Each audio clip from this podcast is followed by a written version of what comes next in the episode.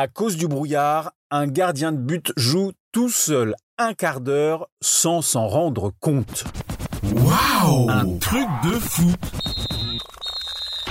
Il fait rarement beau en Grande-Bretagne.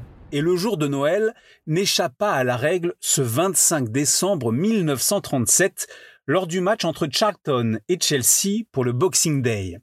Un épais brouillard perturbe la rencontre. Alors que la seconde période débute et que les deux équipes sont à égalité, l'arbitre décide d'arrêter définitivement le match. On n'y voit plus rien. Tous les joueurs quittent donc le terrain, tous sauf un. Le gardien de but de Charlton, Sam Bartram, continue de jouer tout seul sans s'en rendre compte.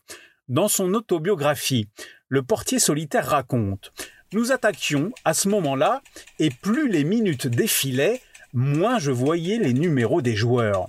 Au bout d'un moment, c'est un policier qui le retrouve dans sa surface de réparation.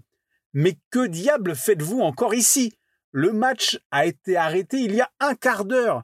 Le terrain est complètement vide. De retour au vestiaire, Sam Bartram se souvient. Tous mes coéquipiers étaient déjà lavés et habillés. Ils ont éclaté de rire.